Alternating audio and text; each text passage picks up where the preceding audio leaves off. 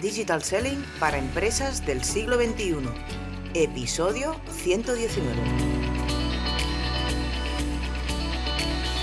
Hola, hola, hola a todas y a todos los que nos estáis escuchando en este nuevo podcast. Hoy hablamos de blogging y de invitados. En un momentito te lo explicamos. ¡Comenzamos!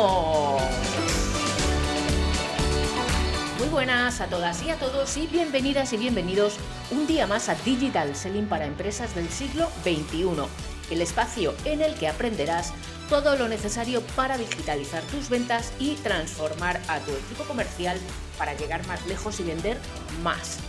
Yo soy Sonia Durolimia y como siempre me acompaña Nuria Teuler para charlar un rato y compartir con vosotras y con vosotros ideas, conceptos sobre digital selling, social selling y marketing digital. Hola Nuria, ¿qué tal? Hola Sonia. Buenos, días, tarde o noches. Muy bien. ¡Ole! Ya me, lo, sé lo que vas a decir. Eh, pues mira, no. Hoy hay una cosa que no tienes ni idea porque es que creo que ni lo has oído en tu vida. Tú sabes que estamos en mayo. El mes de las flores. El mes de las flores, exactamente. Y, bueno, ¿y te acuerdas? Bueno, a ti no sé si te lo hacían cantar, a mí en el colegio me hacían cantar una canción de la Virgen María, ¿cómo es? Flores Yo es que no iba a esos colegios. Yo no iba a estos colegios, perdón, a mis padres. Yo era un colegio nacional, el mío, nena, pero me hacían cantar pues como erais los catalanes, no, yo en Madrid no he cantado estas cosas. Pues sí, nos hacían llevar flores, margaritas blancas a la Virgen María. Y, había una canción y nos hacían ir ahí en fila, nos, nos sacaban de, la clase en fila a dar flores, pero ahora no me acuerdo la canción. Pero bueno, no era esto lo que quería decir. Volvamos, ¿Puedo decir, ¿Puedo decir cómo se llama tu madre y cómo la llamabas? Sí. A la pobre. Sí. Pues María de la Churibía. Exacto. María se llamaba así. María de la Churibía le llamaba yo. Bueno, pues fíjate que mientras estaba preparando eh, este guion del guest blogging, bueno, me he dado cuenta que en el mes de mayo se celebran, bueno, de hecho durante todo el año casi cada día es el, el día de algo, el día de algo, ¿no? Aquí el día 1 de mayo fue el Día del Trabajador, el Día de la mm. Madre, San Isidro para los madrileños, vale, bien. Pero además hay... Sí. Es el chulo que castiga Siempre me equivoco, no sé si es castiga o castiza. Hombre, yo supongo que castiza, ¿no? Porque castiga sería como muy machista esto. muy el chulo, el chulo que castiga. Toma, Toma ya y vosotros celebrándolo. Venga, venga, hombre. Bueno, lo que te digo, eh, hoy también es el día del atún. Toma. Pero... A mi, mujer a mi mujer vegana le va a encantar celebrar este día, vamos. Pero además, en este mes hay el día de la risa, el día de las abejas, el día del reciclaje, el día de la contraseña, el día del humus, esto sí le va a, le va a gustar. Y bueno, un mogollón de días así, pero hay uno súper cachondo, que seguro que a ti te encanta, que es el Día Mundial, mundial, ¿eh? De los calcetines perdidos.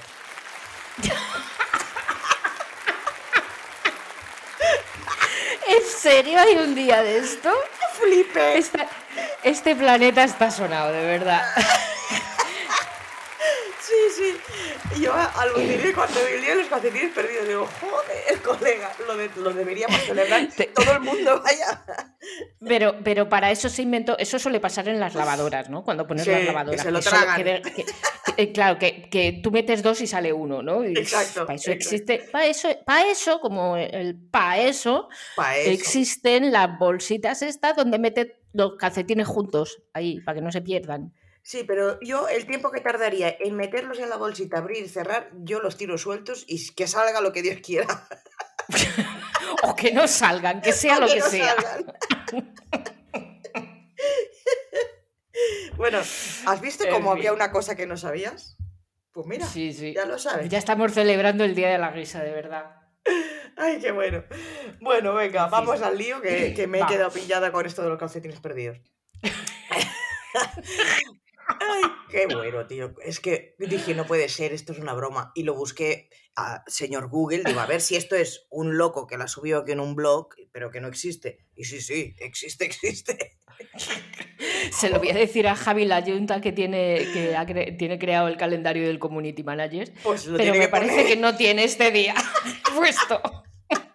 Seguro que no. Hostia. Bueno, a ver, concentrémonos. Mm.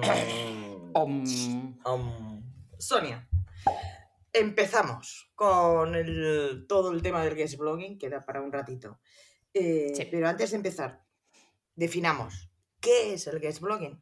Pues el guest blogging em, se trata de escribir un artículo, un post en el blog de alguien eh, cuando eres autor de guest blogging o mantienes una estrategia de guest blogging cuando estás recibiendo a invitados para que escriban con su nombre, eh, firmados por su nombre, en tu propio blog. ¿Para qué sirve esto? Pues eh, sobre todo para aumentar la visibilidad y el SEO también, ¿vale? Porque generalmente, bueno, lo iremos comentando, pero generalmente cuando tú haces un artículo para otro, es a cambio, es un win-win, pero es a cambio de que te dejen poner un bonito enlace que te va a posicionar un poquitín mejor en Google. ¿Vale? Pero se trata fundamentalmente de escribir en el blog de otro o de recibir invitados en tu, en tu propio blog. Visibilidad, sobre todo. Yo empecé así, fíjate. ¿Qué, ventajas, qué otras ventajas hay para un invitado? Para, el invitado, pues eh, si sobre todo no tiene un blog o no tiene un blog con excesiva reputación, eh, lo que le va a servir fundamentalmente es esto, ¿vale? Visibilidad. Pero si ya tienes tu propio blog y lo que necesitas es posicionarlo, el segundo gran beneficio es el SEO. Eh, porque lo que estás haciendo es conseguir que, te, que aparezcan enlaces a tu blog en, otras, en otros, en otras páginas, en otros sitios web que tienen más reputación que la tuya. Con lo cual eh, hay uno de, las, de, los factores de posicionamiento de Google que mm, dice que, si recibes muchos enlaces de otros lugares donde en esos lugares hablan bien de ti, pues evidentemente a ti te va a mejorar esa reputación porque eh, otra persona que sabe más que tú dice que lo haces bien. Establecer vínculos que esto además al final tiene que ver con, toda la proyección de, ese branding, si es una empresa la que va invitada, que generalmente suelen ser autores, suelen ser personas físicas, y esas personas físicas lo que hacen es aumentar su marca personal, empezar a, porque, porque establece ese vínculo con esa persona o con esa marca en la que está escribiendo, ¿vale? Con lo cual ahí hay una relación también profesional de, de conectar Colaboraciones recíprocas, pues porque si esto lo estamos haciendo entre autores, entre personas, mm, es eh, yo te voy a escribir un post y de aquí a no sé cuánto tiempo, pues eh, se puede aparecer, eh, pues, oye, vente, como ya nos conocemos, vente y, eres el invitado de mi podcast. ¿Vale? Lo de yo escribo un post en tu blog y tú otro en el mío, cuidado porque esto Google si lo detecta porque es muy corto en el tiempo, eh, nos puede penalizar, ¿vale? Ah. Entonces, eh, si esto ocurre, si es yo te escribo un post y tú después vienes a mi blog y me escribes otro, esto hay que hacerlo con, tiempo espaciado, ¿vale? Que se publiquen en, tiempos diferentes. Porque esto al, final es un intercambio de, artículos, ¿no? Eh, de enlaces, perdona, y a Google estas cosas pues no les gusta. ¿Qué más consigues? Pues atraer a, otras, a otros seguidores, a, diversificar tus fuentes de tráfico, porque están llegando a tu página web desde otros lugares eh, o que no son únicamente tus redes sociales, porque lo que va a ocurrir es ese, que esa persona donde tú escribes cuando tenga que hacer difusión de ese artículo de su blog, pero has escrito tú, lo que va a ocurrir es que eh, la gente te va, sus seguidores mm, van a empezar a ver quién eres tú, van a seguirte en, tu web y van a empezar a conocer tu, propio blog, ¿vale? Más potenciales clientes, más facturación eh, potencial. Eh, vale, esto desde el punto de vista del invitado. Pero para el que recibe al invitado, o sea, para el dueño del blog, ¿qué, qué obtiene a cambio? Pues mira, ahorrarse escribir un, artículo. Eso me lo imagino. Que son, que son unas horitas, ¿sabes? Entonces, de entrada ya te están escribiendo el artículo. Así que, em, bueno, puede ocurrir, eh, por ejemplo, yo en, mi, en mi blog personal, en un momento spam. ¡Patapam! soniadurolimia.com. Yo tengo una sección, eh, yo no soy especialista de SEO, eh, salvo la parte de contenidos, pero yo no soy SEO técnico. Eh, pues una de las categorías de mi blog es sobre SEO. ¿Qué hago? Pues invitar, porque no lo había tocado nunca ese tema en mi blog, que pues, recientemente lo que hice es abrir una categoría de SEO en el que solamente escriben autores invitados, ¿vale? O sea, la gente que, que sabe de SEO es donde normalmente eh, eh, les publico artículos. ¿Por qué? Porque, porque, yo no soy especialista. Entonces, ¿qué pasa? Pues que me permite abrir eh, otra categoría de temas que quizá tú como autor no dominas o mm, que no te da la vida para escribir sobre tanto, ¿no? ¿Qué más te pasa? Pues la misma, el mismo vínculo, ¿no? la misma relación. acabas hablando con otros blogueros y ahí siempre suelen salir sinergias. Mm, fíjate con el tema de Mumbler, eh, el tema del podcast, pues que al final estamos ahí metidos un montón de gente ¿no? en el grupo de WhatsApp y, nos vamos hablando. ¿no? Eh, aumentas el tráfico porque lo mismo va a ocurrir con esa persona que viene a tu web cuando tú le publicas. Esa persona lo que va a hacer es, publica, es difundir el artículo que él ha escrito, pero desde tu blog. Con lo cual tu blog también mejora visibilidad, también va a aumentar el tráfico, eh, vas a conseguir más seguidores en redes sociales y al final vas a volver a ganar esa habilidad, esa visibilidad. Por eso te decía al principio que esto es, es un win-win clarísimo, clarísimo. Bueno, esto parece, mm, ¿cómo te diría? El matrimonio perfecto, parece el objetivo que tendría que tener o la ilusión que tendríamos que tener para conseguir nuestra visibilidad y, ser guest blogging y tal, Pascual, pero, pero esto no puede ser fácil de conseguir que alguien te diga, vale, vale, ven chato, ven chatín, ven, escríbeme aquí. Entonces, ¿cómo se hace esto? Si alguien quiere escribir en otros blogs, ¿cómo lo hace para llegar allá, llamar a la puerta y que le diga, pasa? ¿Cómo se hace? Y, además que no todos los blogs tienen, tienen esta posibilidad ¿eh? de hacer eh, artículos invitados. Eh, ¿Cómo se hace? Pues te tienes que ganar mm, una mínima reputación. Yo te comentaba, ¿no? yo empecé así. Mm, yo cuando empecé en marketing digital estuve, estuve creo que fueron dos, dos años, estuve sin blog, sin página web. ¿qué, me, ¿Qué hacía? Pues me tracé una estrategia de redes sociales, de comunicación, en la, sobre todo en Twitter, que es donde estaban mm, los profesionales de mi sector, y ojo, no digo mi público objetivo, sino los profesionales de mi sector, y empecé a hacer muchísimo Twitter, muchísimo, muchísimo, publicaba muchísimo y mencionaba muchísimo y difundía muchísimo los artículos de la gente a la que yo seguía. ¿Vale? Y claro, yo estaba empezando. Para mí en ese momento no fue, yo no lo hice premeditado de voy a hacer guest blogging. Mm, no, no lo hice. Yo empecé a leer cosas, me gustaban y sí que tenía claro que tenía que ser visible.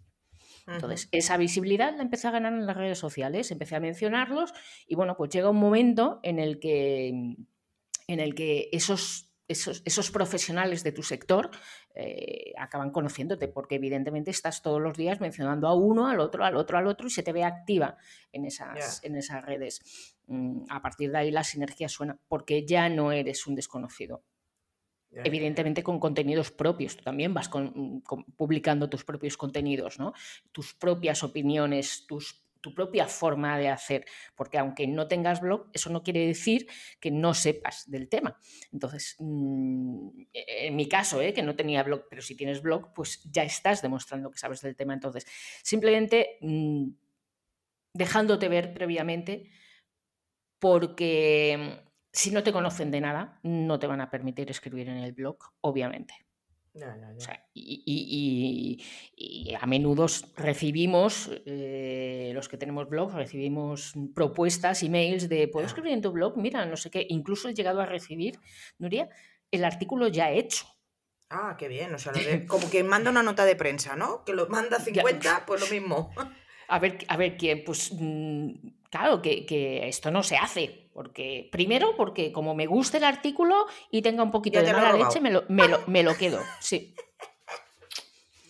Y, pero vamos, básicamente es porque, ¿y tú quién eres? Claro, claro, claro.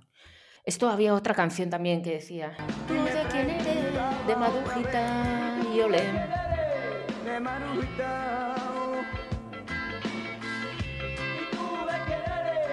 Josefita dije yo a la vieja.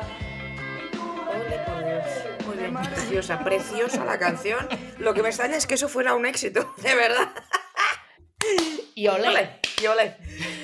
Y hablando de ole, oye, que lo has dicho antes, pero claro, el tema del SEO y del link building. Sí. Cuando publicas en otros blogs, ¿cómo, ¿cómo queda esto? O sea, ¿cómo lo, cómo lo recogen los motores de búsqueda? ¿Cómo, se hace? Bueno, un poco lo que, lo que te comentaba, ¿no? uno de los factores de posicionamiento es que haya, eh, que haya muchos sitios en los que, que apuntan a tu, a tu blog, o sea, que haya enlaces externos a tu blog eh, en sitios externos, perdón, que llevan a, tu blog. O sea, los hipervínculos de toda la vida. ¿vale? que, sea, que como los marqueteros nos encanta ponerle eh, nombres de link building y estas cosas, pues. Pero es el hipervínculo de toda la vida que existe en otros artículos, que no es en otros sitios web que no es el tuyo. Eh, primero, cuando Google lo que hace es reconocer que si hay mucha gente que habla bien de ti, pues es que tienes que, hacerlo bien. Esto es la recomendación también que hacemos de si este producto, que hacemos entre amigos, o sea, eh, ¿cómo ahora que me están cambiando la caldera? Mm, que me dijo una ayer, que me dijo una compañera, pues, oye, ah, una vecina me lo dijo, pues ya me dirás qué tal la caldera porque yo también me la quiero cambiar. Pues sí, yo hablo bien de esa caldera, al final eh, esa marca va, a decir, hostia, pues si a Sonia le ha ido bien, a la vecina también le ha ido bien, pues igual esta marca pues lo hace bien. Pues eso mismo es lo que hace Google. Si en un sitio web hablan bien de ti, en otro, en el otro, en el otro, pues al final Google dice, mm, pues igual estos lo hacen bien. Eso por un lado, ¿no? Y por otro, si además esa gente que habla bien de ti tiene un mejor posicionamiento y una mejor reputación, una autoridad de dominio, tiene una autoridad de dominio más alta que la tuya, pues es como si vienen en el país ¿no? y te dicen en el diario o en un programa de televisión y hablan bien de ti. Evidentemente, si alguien que ya tiene una reputación creada habla bien de ti, pues tú automáticamente te traspasa esa, esa confianza que él ya genera, esa, esa reputación. Con lo cual, con lo cual estás, ya te están dando la confianza que necesitas para realizar una venta. Y eso es lo que Google también detecta. Em, ahora estaba pensando, Sonia, que con este hype que tenemos ahora mismo de la inteligencia artificial, que te hacen mm. los artículos de blogs y todo esto, o sea, ¿cómo va a... Que igual estás leyendo, y que seguramente ya lo estamos leyendo, porque ya hay noticias que las hace solo la inteligencia artificial de hace tiempo, ¿no? Pero eh, va a desaparecer eh, la formación de bloguero, el trabajo bloguero, porque... Eh, estuve hace unas semanas en, un evento en Girona, estuve de mm. presentadora, por cierto, mm. Mm, muy divertido, no lo había hecho nunca, y que se llama Traffic, ¿vale? Recomendadísimo para el año que viene que lo van a volver a montar. Y se habló muchísimo de este tema, muchísimo. Eh, primero, parece ser que Google está diciendo que si el artículo detecta que es de inteligencia artificial, pero el contenido es bueno, le da igual que lo escriba una máquina o que lo escriba una persona, siempre que sea bueno, ¿vale? Esto por un lado. Por otro, mm, por mucho que una inteligencia artificial te saque un artículo de fantástico de 1500 palabras sobre una temática, la estructura que debe tener ese artículo, la maquetación y al final tu estilo propio y, al final tu, propio estilo eh, lo tienes que hacer tú como persona.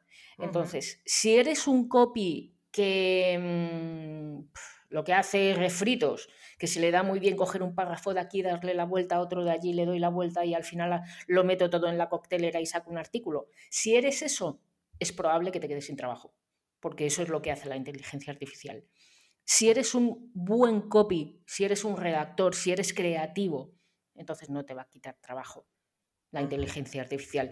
Al revés, la vas a convertir en una de tus herramientas, porque habrá muchas temáticas que las vaya a hacer, muchas búsquedas que ya te las va a hacer. De, oye, tienes que hablar de esto, tienes que hablar de esto, porque al final la inteligencia artificial lo que hace es esa, es esa búsqueda previa que todos hacemos cuando hay que escribir un blog. una curación de contenidos, ¿no? Exacto, exacto. Entonces, Depende de la calidad que tengas como copy. Pero si eres de hacer refritos, de los de te cobro el artículo a 18 euros o a 20, mm, eso ya lo hace la inteligencia artificial. Bueno, pues entonces este es un primer error o cosas que debes evitar cuando haces guest blogging. Pero seguro que hay más. ¿Qué otras cosas debemos tener en cuenta y evitar? Pues, pues mira, em, Cuidado con, pero esto es puramente ya de, redacción, no enlazar excesivamente. Normalmente en, un artículo de 1500 palabras hay dos enlaces internos y dos externos, ¿no? Y, el cuántos van a, tu web mm, depende de lo que pactes con, con, el sitio al que estás yendo de invitado, pero uno, dos, depende de lo que hayas pactado, ¿vale? Mm, tampoco hagas eh, venta en ese artículo porque estás en casa de otro, ¿vale? Yo no puedo ir a la panadería al lado vendiendo bizcochitos porque ellos también nacen bizcochitos. Tú lo que tienes que aportar es valor, contenido de valor, pero no venderte, no, no promocionar eh, tus servicios o, tus productos, ¿vale? Simplemente hablas y regalas contenido. Esto hace mucho que no lo decía y regalas contenido, ¿vale? Mm, material de calidad, no escribas de cualquier forma. Cuando estás en casa de otro, es quizá le tienes que poner mucho más mimo y mucho más amor a esa redacción de artículo que lo que harías en tu, propio blog. Porque si te está abriendo la puerta de su casa, lo mínimo, sí, hazlo muy bien absolutamente. ¿Vale? Eh, entonces, mm, no se trata solo de, ah, pues yo voy a ir ahí porque así me, me, ponen el artículo. No, hazlo con amor. O sea, vas ahí porque vas a regalar contenido en el blog de otro. ¿Que te va a ayudar a tener enlaces? Sí. ¿Que te va a ayudar a ser visible? Sí. ¿Que te va a ayudar a ganar reputación? Sí. Pero si somos absolutamente... Mm, si vamos buscando absolutamente, solamente una transacción económica, vamos mal. Pero bueno, eso es por definición de blogging ya. O sea, escribir un blog es amor. Porque si no haces un podcast, ¿verdad? Claro. Claro. si no quieres escribir, pues haces un podcast. Claro. Y te pones aquí a charlar y, a buscar los calcetines. perdidos. Exacto. Como, los niños perdidos de Peter Pan. Toma ya. Pues aquí calcetines. Escucha, eh, cuando decías esto, una ¿Es buena estrategia ir dos veces al mismo blog a escribir? Mm, ¿Por qué no? Lo que pasa que, claro, no lo hagas seguido. Yo he escrito varias veces en el mismo blog. Mira, eh, mi primer guest blogging fue en Somechates y eh, yo escribía un artículo al mes allí. Vale. En el blog de José Fachín he escrito varios. En el blog de Web Escuela he escrito varios. Vale, vale. En eh, Inbound Cycle he escrito varios. Sí, por eso que al final son sinergias, son colaboraciones y, bueno, pues, pues bien, porque al final también em, no escribes de cualquier cosa, escribes de algo que tú sabes, en lo que eres especialista. Entonces, ¿de qué he escrito yo? He escrito muchísimo sobre social selling, por ejemplo. Claro. ¿Qué pasa? Que al final incluso otras marcas te dicen, oye, ¿me haces un artículo de social selling? Y entonces tú valoras si esa marca te interesa o no te interesa. Yo generalmente suelo decir que sí, siempre. Ok. Ok, perfecto. Bueno, pues oye, para si alguna marca te está escuchando y quiere que le escribas, pues ya sabe dónde encontrarte. hablemos, hablemos, hablemos. Eso es un momento de spam patapam. De marca personal. Ahora, ahora sí, solo de marca personal. Bueno, pues hasta aquí el episodio de hoy, Sonia. Hoy te has, te has sentido en tu salsa con el guest blogging. Sí. Y no sé si te sentirás tan en tu salsa o no, pero el próximo episodio hablaremos de embajadores de marca o influencers. ¿Qué te conviene más como empresa o como marca? Yo creo que voy a estar cómoda también en este tema. Se verá. Se verá, se verá el próximo martes porque aquí estaremos dándote de nuevo consejos sobre digital selling, social selling y marketing digital para que tu empresa y tus empleados vendáis más en online, que sigue siendo quien manda y cada vez más. Si quieres saber más sobre cómo aumentar la productividad de tu equipo comercial, visita nuestra web leaderselling.com y descubre cómo podemos ayudarte. Y eh, si además de este, de este podcast, sí, perdón, mm, pues quieres leer, pues no voy a volver a repetir. Bueno, sí, lo voy a volver a repetir. Mira, ya que estamos hablando de blogging, pues eso, soniadurolimia.com. Eh, y no te pierdas, si te gusta el metaverso, no te pierdas, o si no tienes ni idea del metaverso y quieres aprender qué es, no te pierdas los Metatalks, que aquí mi compañera Nuria Teuler y mi otra compañera Nuria Prieto, pues eh, tienen unos episodios fantásticos en su página de LinkedIn. Ok, pues Sonia, nos escuchamos el próximo martes. Vale. Y, y a ti, si de verdad quieres ser una empresa de éxito del siglo XXI, no dejes de seguirnos en este podcast vía iBooks, Spotify, Google Podcast, Apple Podcast, Amazon, en nuestra web leaderselling.com y como no en nuestra página de LinkedIn. Que tengas una feliz semana. Chao y adeu. Chao y nos vemos en las redes.